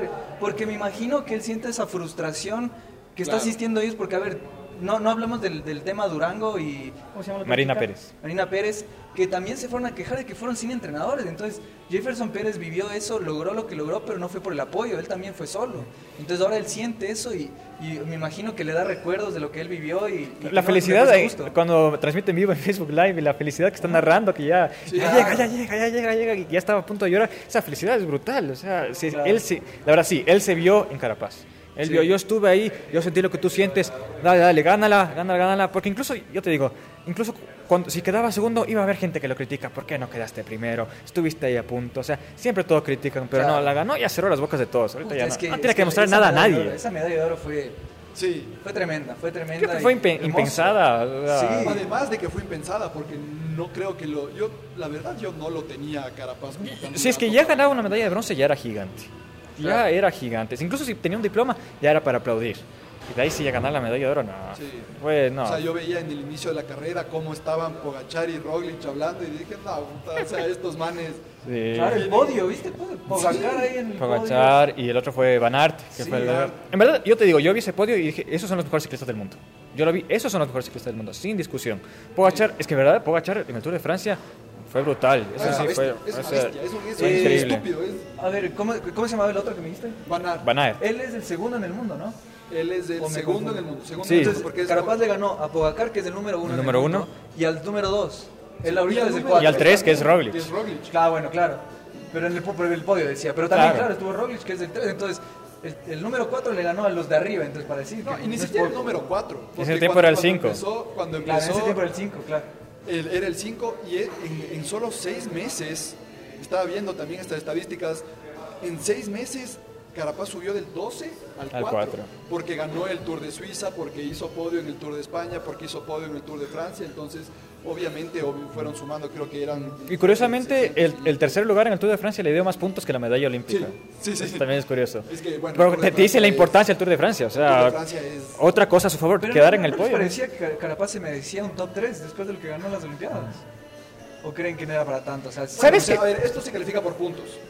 no, no, es, no es una decisión así que tú, tú lo pones ahí, va, tú vas sumando Claro, puntos y bueno, el puntaje... Pogachar está bien que sea el número uno. Pogachar es, Sí, está sí, sí. bien. Bueno, de no, ahí, no decía uno, sí, de ahí, de Francia te dan mil sí. puntos. de ahí, de ahí Van Aert. ¿Qué pasa con Van Aert? Es el ciclista más completo de la actualidad. O sea, el man ganó una etapa de montaña en el Tour, ganó una etapa de contrarreloj y ganó una etapa plana. Ah, o sea, etapas te dan puntos también. O sea, más que eso, para decirte que, el- que es el ciclista más completo, que ningún otro Ya, ciclista ya. tenga esa cantidad de diversidad de etapas, fue él el que ganó. Bueno, aquí nos, nuestros amigos Ah, de la Milonga nos la milonga, uy, qué bien, para ¿Qué la garganta. muchachos? ¿Qué para la garganta. Eh, yo no- A mí una Coca-Cola. dame, por ¿Tú, favor. Fel? Sí, yo también. Cristiano decía que no, pero yo sí quiero una, una coquita. Muchas gracias. Coca-Cola, te vamos a hacer famoso. Uno sí la pone aquí en el centro. Gracias. Muchísimas gracias. Muchas gracias. Así, muchas gracias a nuestros amigos de, de La la, Milonga, Milonga. que nos están tratando. Milanga, perdón. Milanga, Milanga. Lee bien, Bruno. Ahí dice Milonga. Milanga, dice. ¿Dónde ves la loco? Había una A, pero no en el lugar correcto. Gracias, muchas gracias. Lindo detalle. Yo también me sirvo. Agua. Ah, no. Coca-Cola, no, agua. Bueno, pero para, para no quedarnos aquí en, en los silencios que son un poco incómodos. Este, bueno, a ver, vamos repasando un poco lo que hemos hablado. Hemos hablado eh, del presente del, de- del deporte en el Ecuador, que es muy bueno. Este Carapaz que la está rompiendo. Eh, un poco la incidencia que ha tenido el gobierno también dentro de los deportistas y de lo que va a empezar a tener, porque las declaraciones, ojalá lo tenga, las declaraciones del ministro de Deporte de Palacios este, dejan, nos, nos invitan a soñar un poco. Dice que él también fue ciclista, él también fue deportista, él va a empezar a apoyar todo, que no se van a volver a repetir lo, lo de la falta de entrenadores ni nada de eso, ojalá lo haga. Eh, ya les mandaron los entrenadores a Durango, ¿no? No creo. No, no viajaron, para mí, yo vi algo que les... No creo, porque... Y si lo hicieron ya es muy tarde. Claro. Esos deben estar, me O parece que deben estar escritos desde Es- hay, antes, hay ¿no? una inscripción inicial de delegación, pero después en verdad no hacen ni caso, honestamente. O sea, esa fue la excusa inicial del Comité Olímpico Ecuatoriano. Que hay una delegación eh, inicial y eso, pero después ya podía ir... eh, El ministro, no- el ministro de Deportes no estaba en esa delegación inicial. Ojo. No. Él ya, ya Y- fue el ministro. Y una supongo. pregunta es justo, a ver, el- hablamos de lo de Carapaz, que, que fue un líder ahorita. Me parece que esto fue una acción de líder, decir como que... Porque, a ver, ¿qué tal si es que él no decía esto? Los otros deportistas no creo que tienen esa fuerza de Carapaz para hablar porque dicen, hablo y qué tal si el día de mañana me quitan el apoyo y... ¿Y a quién le importa realmente? Sí, porque sí. no, nunca he sido, nunca soy un alguien mediático y ahorita no puedo hablar. Y yo creo que Carapaz dio ese, ese, ese golpe como líder y decir, no nos están apoyando. Porque él sabe la fuerza que Bueno, tiene. y- porque también es que Carapaz no le debe nada a nadie, ¿no? Ujú. No, claro, pero Todo lo que sí. tiene lo tiene por el Ineos y por, y por eso, entonces obviamente él no tiene miedo de que, el, de que el gobierno le quite apoyo porque el gobierno Claro, no claro. le está apoyando. Y, y Ineos le ayudó a Carapaz a- para las Olimpiadas. ¿no? le Sí, dieron sí. bicicletas, O cascos, sea, zapatos, medicinas. El, el le Ineos, el equipo Ineos, también para decir, el equipo Ineos quería quedarse con todas las medallas también. Ojo, ese ¿Ah, era el, sí? sí, el objetivo Que de Ineos. como... Ellos dijeron, todos nuestros ciclistas que vayan a competir en algo tienen que ganar la medalla. O sea, la medalla, queremos ganar todo, o sea, para que ya porque también es el prestigio del equipo, que actualmente es el equipo más caro del mundo, Sí. el más importante, es el Real Madrid o el Barcelona, dependiendo de lo que quieran. Pero es, ellos dijeron, queremos que sean ganadores. Entonces dijeron, Carapaz, tú vas, ahí, tú vas a ganar, dale, tú vas a ganar de uno. y- y- y- y también leí algo súper interesante de eso, que diferentes corredores de diferentes de países que compiten en el Ineos, de alguna forma le ayudaron Sí, a. Amador estuvo, Había Andrea un Ama- suizo, me parece. El polaco. El polaco, Kwiatkowski el polaco. le, le ayudó y también Amador, también que es el, el tico, el costarricense, también le ayudó. Es que también digamos hay, digamos el, el ejemplo de Amador. Costa Rica y estaba solito, no tenía ningún compañero. Eh, él no iba, él no iba, No él, no iba. él no iba a ganar. Entonces le dijeron, ve, apoya la Carapaz. Igual son panas, o sea, en verdad Sí, se ha formado una buena amistad entre algunos corredores de ahí, como Kwiatkowski, que la verdad ya es prácticamente un ecuatoriano, el polaco, porque le ha ayudado, qué bestia, en todo donde ha ¿Con estado siempre. con el que entró de la mano? Sí, Sí. sí, Ah, sí, ya, juntitos claro. también. Ya son amigos del alma, entonces también le ayudó. Sí, o sea, es- digo, fue un plan también del equipo de Lineos, decir, queremos que el prestigio del equipo también esté en las Olimpiadas, por más que no tengamos, eh, no esté aquí Ineos, sino que esté Ecuador, pero igual, que demuestren que son, que nosotros Claro, tenemos a los mejores corredores del mundo. Carapaz de Ineos ganó. lo, lo que yo quería preguntarles es, eh, ¿ustedes creen, obviamente hubo, antes de que salgan los ecuatorianos, decían que si ganan medalla tenían diferentes eh, bonificaciones económicas. ¿Ustedes creen que realmente se hubiese cumplido eso? ¿Y ustedes creen que le hubiesen dado esos 100 mil dólares a Carapaz si no salía a decir lo que dijo? Yo creo que, Sí. yo creo que, ¿Crees hasta, que sí? Yo hasta creo el que no. momento que no se hubiese dicho, se hubieran hecho los locos. No es cierto. Porque yo no Yo sé siquiera si es que Carapaz sabía que le tocaba esa bonificación. Ojo, pues yo no sé si le tocaba. No, y no creo le sí, importaba porque el man gana millones año. puede- Claro. No te puedes hacer tanto el loco con, una, con, con esas reglas. Es que al final, si no reclamas, Exacto. Yo creo que Carapaz nunca hubiera reclamado eso si es que no sabía. E incluso sabiendo, yo creo que nunca hubiera Carapaz mandado mail. Oigan, manden los 100 100 mil dólares. Verán. No, o sea, eso ya fue porque le tocó. O sea, no es por decir mala fe de, de- del ministro, del ministerio. Sencillamente, yo creo que hasta que no reclamen, no les hubieran dado. Y aquí sí, muy buen trabajo de, de la periodista, me parece que fue Marta Córdoba del Comercio, quien fue y dijo: Ojo, aquí estas bonifi- bonificaciones y le deben dar. Así Claro. que eso también estuvo muy bien. Sí, sí. Porque sí, sí pensaba eso y dije, chuta, si es que Carapaz no hacía nada, porque fue noticia y ahorita, a ver, como digo, como digo, esto también es un golpe al ecuatoriano porque dicen, si es que no si hubiese ganado otro deportista, no sé, no sé, digamos Alex Quiñones, que es un, ahora es un deportista fuerte en el medio ecuatoriano, pero aún así, si hubiese ganado él y no le daban, ¿tú crees que el Ecuador en sí hubiese metido presión, hubiese tratado de investigar un poco? Sí, sí, eso te digo, si es que algún periodista o algunos medios iban y decían, Claro. ojo, algo así, se creaba la suficiente presión y yo creo que, no, yo creo que cualquiera que hubiera ganado le hubieran dado la bonificación. Yo creo que sí. Sí. Ahora la otra cosa es el momento en el que te dijeron, hey, tenías que darle. Ahí yo creo que recién empezaba el trámite para, para esos 100 mil. ¿Cómo digo? Además- 100 mil para Carpaz son papayas. Claro, sí, no, pero además yo creo que es especial porque Carapaz se ha ganado el cariño de todos los Sí, ecuatorianos, es cosa que. Ponte Alex Quiñones no ha hecho. Eh, Y pero- ya vamos a hablar también de Alex Quiñones. Sí, porque sí, muy interesante. pero, pero, pero Carapaz se ha ganado el cariño de, de los ecuatorianos. Yo creo que ahora cuando escuchas Carapaz yo le veía en, un entrenamiento, ingresaba con sus entrenadores, ¿no? Y le, y le saludaban, hola, ¿cómo estás? Y le decía, ¿qué más ve? Así le decía, ¿qué, más ve? Más ecuatoriano que es imposible. Y a veces, es cierto que a veces habla como español, habla como español más en medios europeos. Sí, sí. Pero cuando le graban así, solito, con otras personas, casi ni se le entiende por lo cerrado que habla. O sea, de verdad es, sí, bien serrano, es, hermano. Es bien mijín. A mí me encanta eso, que yo le, se, se mantiene todo en Ecuador, sí, muy bien. Y sí, ahorita ya vando, cambiando de tema, justo de Alex Quiñones que hablábamos. Eh, a ver, ¿cómo tú, Feli, tienes de detalle cómo fue este tema de Alex Quiñones? De lo que sé, tenía que hacerse su chequeo de doping, pero hubo tres veces que pudo hacerlo, pero nunca lo hizo, ¿no? Lo que pasó es que, verás, estos atletas de élite, en, esta, en lo que es ya la World Athletics, que es la Federación Internacional de Atletismo, eh, cuando son de élite y pueden estar compitiendo en estas instancias internacionales, tienen que estar constantemente mandando su ubicación. O sea, aunque te vayas a una boda de un día a otro país, no. Tienes que estar constantemente diciendo dónde estás ubicado. Exactamente, así es, exactamente. tóxica. así es, así es. Exactamente. ¿Por qué? Porque tal como novia tóxica, en cualquier momento te pueden caer. Entonces, entonces en cualquier momento te pueden caer y, y ahora sí. Y entonces lo que te pueden decir es, oye, ping, antidopio sorpresivo. En literal, en cualquier momento, en donde estés. Claro. Lo cual al final sí está bien, o sea, no, no, es nada malo. Pero ¿qué pasa? Y esto es importante decirlo, que él durante un año tres veces no le localizaron. Tres veces en un año no, no sabían dónde estaba. O, o, estuvieron para hacer una prueba y no estaba donde decía. Porque al principio él dijo, fue una vez y fue un error. No, fueron tres veces en un año en la cual no le pudieron localizar para hacer la prueba. Eso también hay que decirlo bien porque no es que él estuvo dopado, no es que salió positivo en una prueba, no. Sencillamente no le pudieron localizar tres veces. Entonces la sanción es correcta. La sanción de un año fue correcta. ¿Qué pasó después? Que intentaron apelar. Y en verdad siguen en el proceso de, apelación. Y dentro de ese proceso... Ya, dijeron que no. No, de veras. Siguen en el proceso de apelación, pero dentro de ese proceso, proceso de apelación hay una medida cautelar. Y esa medida cautelar es la que le hubiera permitido eh, estar en los Juegos Olímpicos. Como decir, un ratito, eh, suspendamos la suspensión. Sí. Y ahí sí podía haber entrado a los Juegos Olímpicos.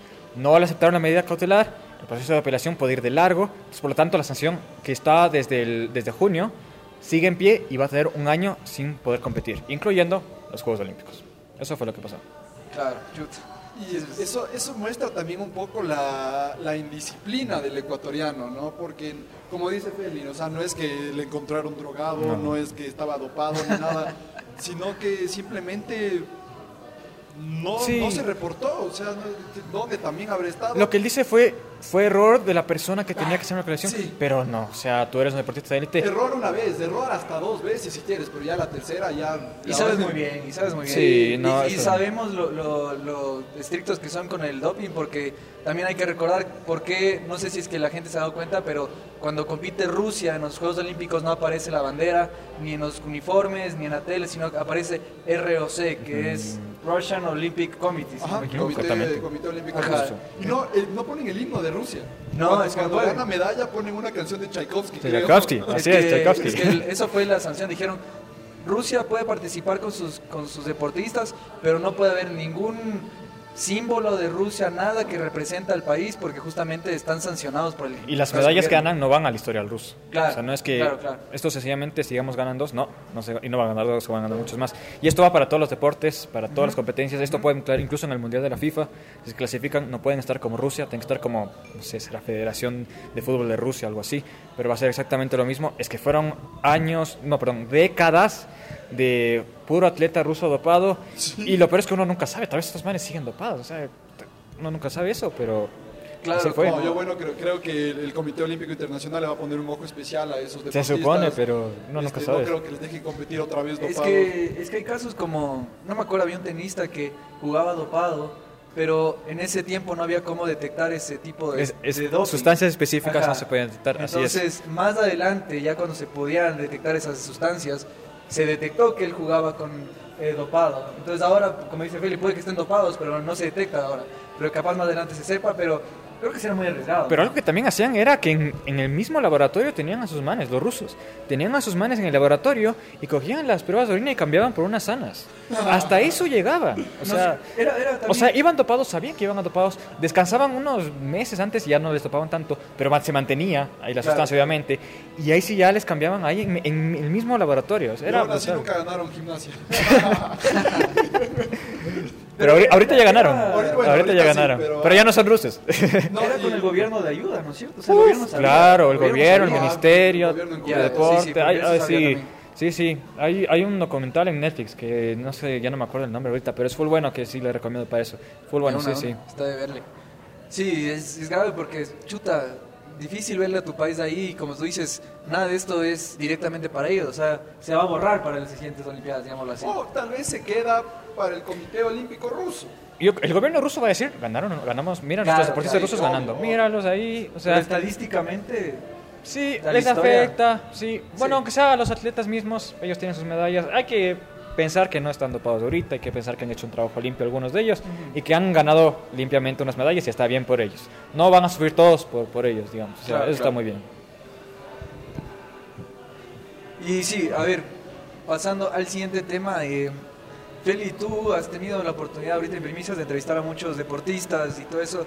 Entonces, no sé qué, qué experiencia has tenido, cuál ha sido el deportista que más te ha gustado hablar, entrevistarle, que te ha llamado más la, la atención y que has disfrutado más vos. Bueno, a ver, eh, bueno, deportistas sí he entrevistado también cuando estuve en la hora, varios también sí, me acuerdo. Ahorita en primicias, hay algunos, digamos, me acuerdo Tomás Peribonio, que Tomás Peribonio es nacido en Estados Unidos, él nació en Miami, pero él tenía familia ecuatoriana, estuvo en Guayaquil por largo rato, después fue a Chile. Entonces, si tú hablas hoy con Tomás Peribonio, no tiene acento ecuatoriano, tiene un acento medio hasta argentino, no sé por qué, pero debe ser por lo chileno, no sé. Pero digamos, él muy humilde, digamos, ¿no? Porque él me había... Esto fue, iba a hacerle una entrevista el viernes, el viernes, ¿no? Él estaba en Hawái en ese momento. Entonces, uh, era, ¿cuánto era? No me acuerdo cuántas horas de, de diferencia era, pero eran full. Entonces, literal, me tocaba entrevistarle en la noche. Habíamos quedado 8 de la noche. Entonces, el, el man me dice, creo que tipo 6, 7 de la noche, me dice... Oye, por si acaso ya estoy libre porque yo sé que allá es viernes de noche y no sé si te salir a hacer algo. Entonces hagamos la entrevista de una vez. Entonces eso también me pareció full chévere. Eh, de ahí te comentaba también Nicolás Westing, como te digo, gran, gran figura, eh, se, mant- eh, se mantiene humilde, tiene 40 años, es el hombre más veterano de nuestra delegación, así que muy bien por él. Y de ahí la entrevista que más me acuerdo, que no fue en primicias, pero que en general más me acuerdo fue la que hice a Juan Caicedo, que es el que tenemos ahorita en lanzamiento de disco. Ya. Porque yo creo que eh, en mi carrera como estudiante de periodismo, como periodista, fue un antes y un después. Porque antes yo les entrevistaba y viendo full positivo, ¿no? Como que qué chévere, estás haciendo deporte, te está yendo bien, te ganaste una medalla. Y cuando llegué a Juan Caicedo fue verdad deprimente. O sea, el man me decía, sí, yo hago deporte, pero la verdad nadie me apoya. Esto fue en 2020. Y fue en media pandemia todavía más. Y fue, nadie me apoya, la verdad es que eh, yo no sé para qué hago esto, eh, nadie me paga No, ¿en nada. Y lo, y lo peor fue el final. Y yo le dije, yo, pobre inocente criatura, queriendo ver un lado optimista a la historia, le digo, pero ¿y tú cómo te ves en el futuro en el deporte? O sea, ¿dices algo así? Me dijo, no, yo me quiero retirar, la verdad, yo me quiero reti- retirar. Tenía apenas 29 años. Yo me quiero retirar del deporte, la verdad es que esto ya no es para mí.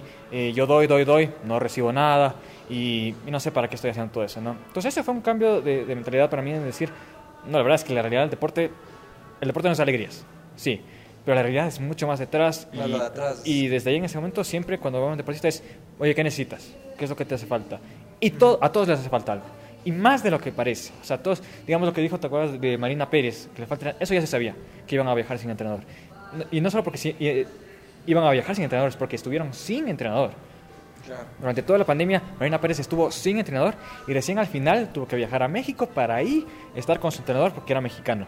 Pero si no, no hubiera tenido entrenador en absoluto. Entonces, estas cosas eh, te vas dando cuenta cómo preguntándoles, oye, ¿qué te hace falta? Manteniéndoles en una zona de confort para que tengan la confianza de decirte, oye, sabes, la verdad, no estoy pasando tan bien. O sea, estoy haciendo el sueño de mi vida, que es hacer deporte, pero no lo estoy pasando tan bien. Y eso, la verdad, por eso esta entrevista a Juan Caicedo fue tan importante, porque a partir de eso, y después cuando me enteré que clasificó, fue una alegría tremenda. Le dije, felicidades, Juanito, lo entrevisté al siguiente día también. Qué chévere, qué chévere. Y, y la verdad se hacen estas historias de la nada a algo, porque tampoco, no sé si Juanito vaya a ganar algo, pero ya estar en Tokio va a ser una experiencia gigante y ya me dijo que sí quiere continuar en el deporte. Claro, es que es es algo- tremendo. Claro, Es- es un cambio los 180. Juegos Olímpicos, ya empiezas a tener un poco más de, de- de vista del, del gobierno en, en tu trabajo. Eso también fue algo bueno de este ministro de Deportes, que sí está hablando. O sea, él, él está hablando, yo le pregunté en ese momento, oye, ¿ya hablaste con el ministro? Me dijo, no, porque era el siguiente día que clasificó. Y a la siguiente semana inmediatamente ya habló el ministro con, con Juan Caicedo. Y creo que ha hablado con todos los deportistas que se han clasificado. Eso es- me parece muy bien. Entonces, esperemos que no se quede todo solo en palabras, obviamente. Claro. Pero ya se ve buena fe, aunque sea. Y sobre todo, que no se queda ahorita todo en Juegos Olímpicos, se acaba el 8 de agosto, después Sí. volvemos a lo mismo de siempre. Y, eh, no. y, Y ya está, no. Y eso que dices es, es exactamente lo que yo, yo pensaba y a ver, esta historia, chuta, solo es escuchar ya, obviamente te da tristeza de saber que deportistas que tanto entregan a esto y que no es que lo hacen porque no tienen nada más que hacer y lo hacen porque, porque sí, sino lo hacen porque quieren un- una salida, como lo hablábamos, y decíamos, el día de mañana que gane una medalla de oro a este deportista que lo entrevistaste, ¿qué mérito tiene el Ecuador de, de esa medalla? Nada, ¿Qué reconocimiento tenemos los ecuatorianos?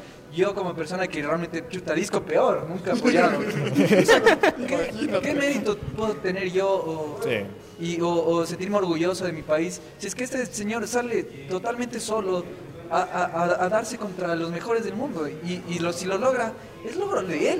Sí. O sea, es logro de él. contra Como todas las adversidades, contra todo eso, te digo, eh, ¿cuál es la... Porque a veces uno se pregunta, ¿cuál es la diferencia entre el deportista de Estados Unidos, el de Alemania y el de aquí? Y muchas personas creen que es la genética, que es que no, que tienen más truco. Genética, Uf, somos mejores. somos tremendos. por eso competimos, porque si no, no podemos. Sí, dicen, no, es que el estadounidense siempre va a ser mejor. No, ¿qué es lo que pasa? Que un deportista, cualquiera estadounidense, no sé cuál es el deporte más simple que ustedes piensen. Yo digo, a mí me parece la pistola que sabe hacer así, ya, digamos. Que además se fueron con pistolas viejas. Eso es brutal.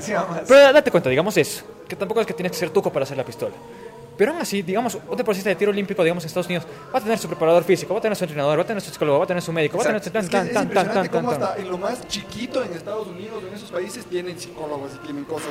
Y, Es un el- cuerpo el- de sí. entrenamiento. No es un entrenador, es un cuerpo de entrenadores, es un cuerpo de preparadores. Eso, y es por eso que ganan las medallas. No porque, ah, qué bestia, que son de tal, tal, tal. No, y además porque son deportistas profesionales, porque trabajan en eso. Ese es su trabajo. Tal como uno puede ser mesero, uno puede ser médico. Sí. Ellos son deportistas y con orgullo lo dicen. Aquí uno se tiene que esconder si es deportista. O sea, yo, yo digamos, yo hago 100 metros planos. Ya, pero en verdad, ¿qué haces? O sea, ¿qué haces de tu vida?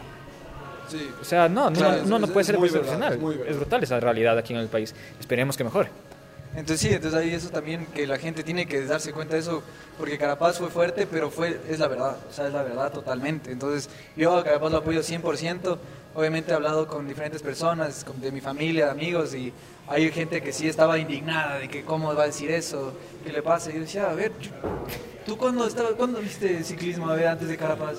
¿Cuándo apoyaste? ¿Cuándo? Entonces, realmente el Ecuador debería sentirse orgulloso del momento en el que realmente los deportistas salgan porque hay, hay habido un trabajo, hay un proceso, digamos, hablando del fútbol como un independiente, así que de ese equipo se puede sentir orgulloso de lo que es independiente por el proceso que ha llegado y llegó no porque son solo buenos, sino porque hubo un proceso. Y justo, justo de lo que hablas, porque yo siempre he pensado, Independiente del Valle, ese, ese, ese proceso que hace Independiente del Valle, ese, lo que hace, debería hacerse en otros deportes. Exacto, si se hiciera en es que- otros deportes, pero aquí necesitamos también, porque hablamos mucho del gobierno. Empresa privada también necesitamos muchísimo.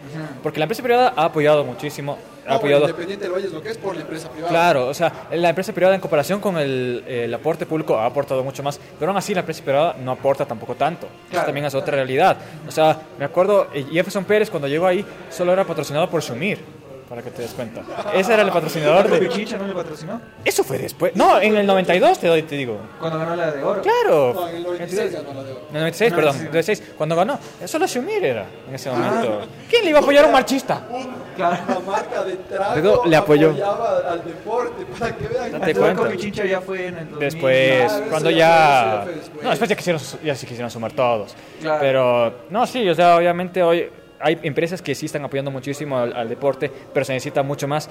Y, y también se necesita también, eh, mucho hacer campeonatos aquí. O sea, campeonatos chéveres, espectáculos, para que la gente vea el deporte y conozca el deporte y puedan hacerse más. O sea, yo te digo, creo que nos hemos burlado bastante del tiro deportivo, pero de hacer, hacer un, un- un buen campeonato, hacer un espectáculo. Hoy tenemos el campeonato de tiro deportivo, vengan a ver, y hacerlo así.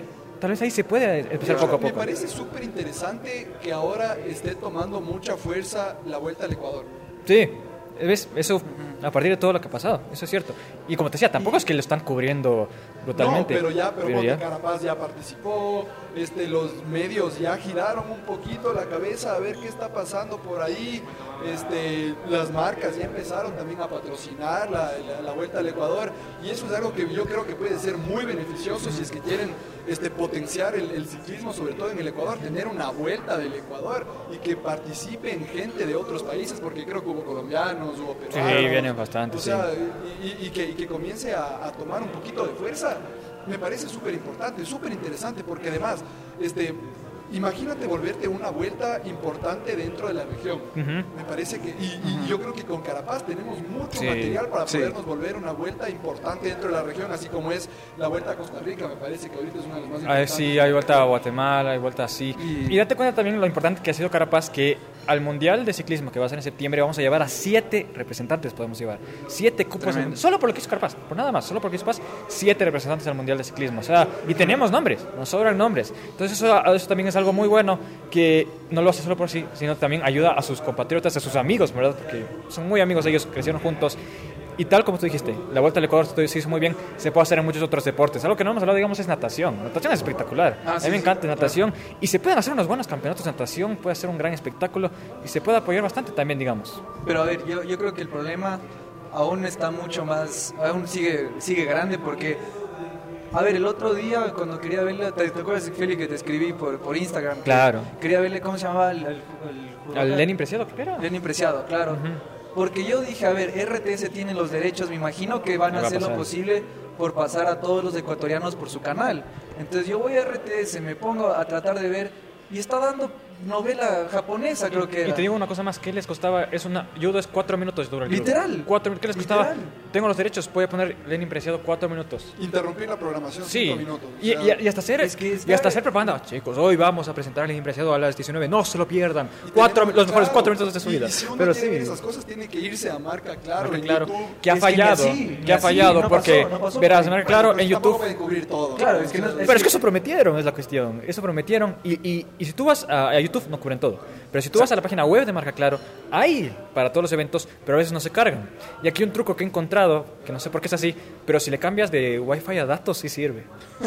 Esa ha sido la cuestión. Pero, a ver, esa es la cosa, a ver, si es que nuestros propios medios, a ver, yo digo. RTS debería ser el canal que, puta, Ecuador va a dar un paso, cubrirlo, porque si, por eso están ahí, porque yo decía, RTS de son ley, por lo menos, ya que no pasen todas las Olimpiadas porque no van a pasar todo, imposible tener una programación tan grande, pero por lo menos cuando un ecuatoriano va a participar, que tengan, porque yo decía, yo no creo que, las, que Japón no tenga, eh, digamos, cámaras y todo eso para todos los deportes. Tienen o sea, todo, cubren todo. entonces- Siempre se cubren todos los deportes. Y si tú compras derechos, a veces tú puedes comprar derechos parciales, eso es cierto. Pero Ajá. si compras los derechos totales, puedes ir a todos los deportes que quieras. Entonces, ¿qué te digo? Boxeo también. O sea, boxeo sí, sí he visto en YouTube. Pero bueno, ¿cuánto dura una pelea de boxeo? No es que te dura media hora, una hora. Diez Sencillamente, minutos. Diez minutos. Pásala. Pásala y, y haz propaganda. Vamos a presentar boxeo. Así como Ya está. interrumpen para decir, bueno, el presidente va a hablar o lo que sea, vean, les interrumpo porque un ecuatoriano está participando en los deportes. es Chucha, la, la, la carrera del Carapaz, que pasen las seis horas de carrera. Ah, Sí, la gente va a si es que va a ver. ser, va a ser el, el único que capaz nos traiga una medalla, puta, pasa las seis horas. Y hasta es buena publicidad para el medio. Exacto. O sea, eso es también lo que no se dan cuenta. Entonces, ese es el problema. Ahorita le estamos que- puteando. Sí. Entonces, eso es lo que me indigna y también es, es, es- eso afecta al deporte porque digo, nosotros nos damos el trabajo, digamos, capaz tenemos la posibilidad de tener el internet y, y meternos a ver y ir programación Claro, y el tiempo. claro. Pero alguien, digamos, que no tenga, digamos, las algo propias así. familias de los deportistas. Sí, exactamente. Ah, claro. Claro, Claro, las propias es. familias de los deportistas. ¿Cómo le van a ver a su hijo, a su hija, este, si es que la familia del, del- de, de- de Lenin... De Lenin Preciado. de Lenin Preciado. Fíjate esa familia. ¿Qué ¿Cómo tal, si? ¿Qué tal si no tenía datos en el celular? Claro. Imposible, imposible. O sea, eso es, es brutal. Y aún así teniendo eh, cable en tu casa, que vemos que ahorita es mucho más fácil conseguir en, en todos lados, digamos, DirecTV llega a muchos, a muchos lados, aún así no puedes ver las No de. DirecTV. Entonces no te sirve de nada tener DirecTV, entonces tienes que tener internet. Y ahí a la estadística de cuánta gente en el Ecuador tiene internet y puede darse el tiempo de buscar. Entonces te das cuenta que el apoyo no está ahí. No está ahí porque no podemos ver. Entonces yo quiero apoyar a, mi- a mis compatriotas, pero no puedo. Y hasta nosotros para nuestra labor periodística también nos Exacto, complica bastante. entonces- nosotros queremos decir, esto digo, o sea, ha habido, esta te digo como ejemplo, digamos, tiro deportivo. Ese sí no se pasó en absoluto. Tiro deportivo no se pasó en absoluto. el sí. ¿El No, de- que, nos hemos- el que tanto nos hemos burlado. Tiro- ese, no se pasó en absoluto. Nada. O Nada sea, se pasó. sí vi. Solo se pasó la final. No, yo sí vi de antes en marca claro, sí vi que estaban, de hecho sí me puse a ver. A la, a la, a la Pérez. ¿O la No, a las ecuatorianas no, pero el deporte en sí sí lo. Esto digo, se, se ven las finales. No se veían las clasificatorias. No, yo sí vi las Pero yo no les pude ver las ecuatorianas. Ah, no, las ecuatorianas no las vi. Por eso. Yo me acuerdo el primer día que estaba viendo, sí, me puse a ver las Olimpiadas, dije, a ver, veamos esto, ¿qué será? La verdad es que me aburrí a los tres minutos porque en verdad... Es... Pero digo, ese evento específico de las ecuatorianas, ese no pasaron, en Ah, absoluto, en sí. absoluto, ni con datos. Entonces, eh, ¿qué fue lo que pasó? Yo, yo cómo cubrí eso.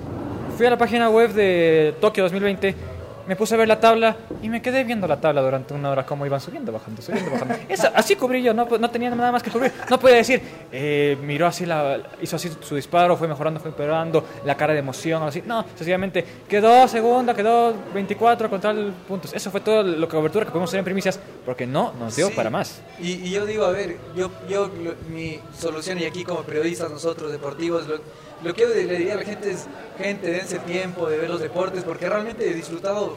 Es yo vez me he, dado, me he dado el tiempo, como nunca, esta vez de ver muchos deportes. No he podido ver todos, obviamente, pero la mayoría que he podido y ver cosas diferentes, como boli me encanta ver, pero digo, voy a tratar de ver otros deportes porque realmente se disfruta todo. A mí ese tiro con arco nunca lo había visto mucho, pero me encantó, no sé por qué. Es súper simple. sí, el, el tiro con arco, eh, el tiro con arco se hizo full viral. En Sí, realidad, el tiro sí, con arco, sí. Y me, me encantó ver eh, también el skating, skateboarding, Skate bueno. estuvo chéverazo ver lo que estuvieron las niñas. Entonces, yo puedo invitarla a ver a la gente, pero el problema es que ya el apoyo ya mediático tiene que ser del Ecuador también, porque como dije, si es que no hay la forma en la que gente vea, no se puede. Entonces, yo no puedo, no se puede hacer nada más ante Y es una oportunidad cada cuatro años, porque yo Exacto, te digo, ¿cuándo más claro. vas a ver, te digo, otro deporte que a mí me impresionó bastante, que son saltos sincronizados, que también es full chévere? Eso, te digo, ¿yo cuándo más voy a ver una competencia de salto sincronizado? Claro, Imagínate, nunca. nunca. Y eso es lo que te dan las Olimpiadas. ¿no? Sí. Yo creo que las Olimpiadas Claro. te abren un poquito el chip de. de Fútbol no he visto ni. Yo no he visto nada. ni un partido de no, fútbol. no, es que No he visto fútbol- ni un partido de El fútbol fútbol. olímpico es, es, es muy malo, hay que decir. El fútbol olímpico son Sí, las selecciones sub-23 de los países. eh, y, y además, fútbol ves los 365 Sí. días del año. Exacto. Estos deportes no ve, ves cada cuatro años y yo creo que sí te cambia un poquito el chip y te dices, oye, voy a ver, como dice el Feli. Salto el salto- sincronizado, la gimnasia artística también, ¿qué tal? O La gimnasia, ustedes Uf, es tremendo. vieron los brazos, los hombros, La espalda. la espalda. No, Qué son, son, bestia. son- son tremendos. Y eso es, eso es lo, lo especial que te dan las Olimpiadas, es lo bonito que te dan las Olimpiadas, que te abre muchísimo la mente para, para ver todo el espectro de posibilidades de deportes que hay, para conocer también lo del propio país. ¿no? Yo, como te digo, este, yo sabía de los, de los que habían hecho alguna cosa, Escobar, Quiñones, Morejón, de los, los que son ahorita, digámoslo, Medio conocidos, medio claro, conocidos. Pero ponte Peribonio, Weinstein y todas estas cosas, yo ni sabía que había. Eh, te abren mucho, te abren mucho la, la, la, la- la cabeza y te, y te invita un poco a disfrutar también Sí. cuáles son los...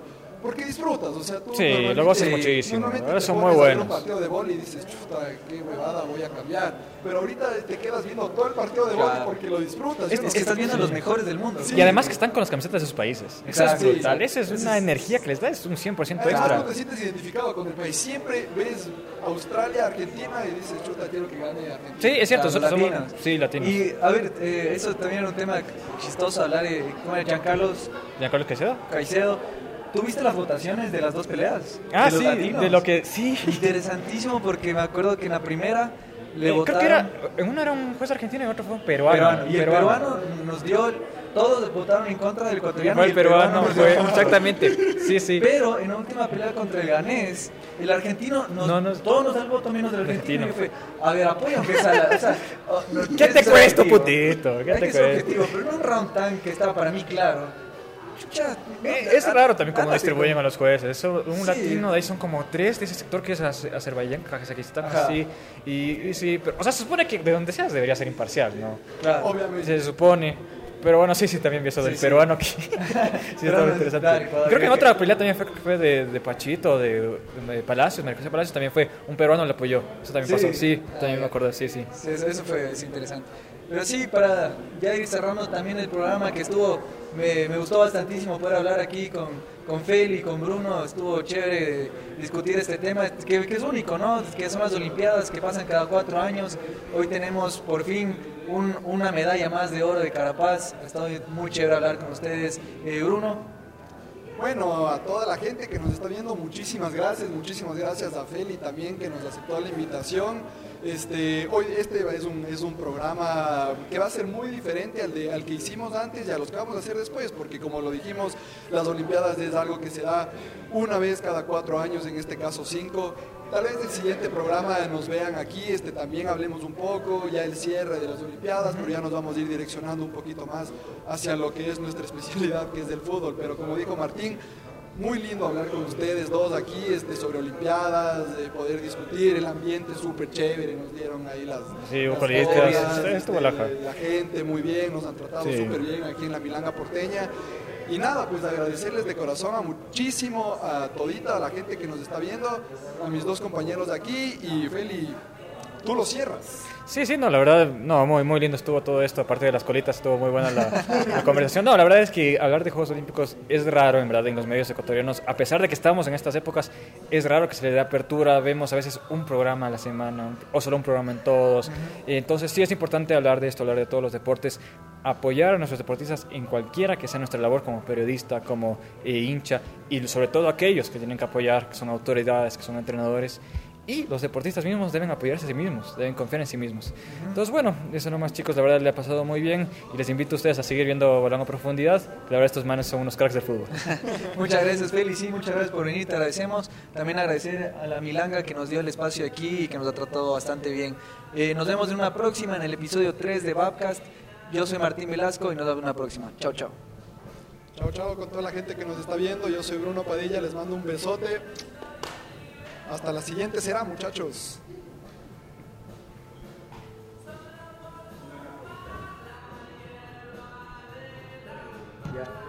Vamos. Sí, sí.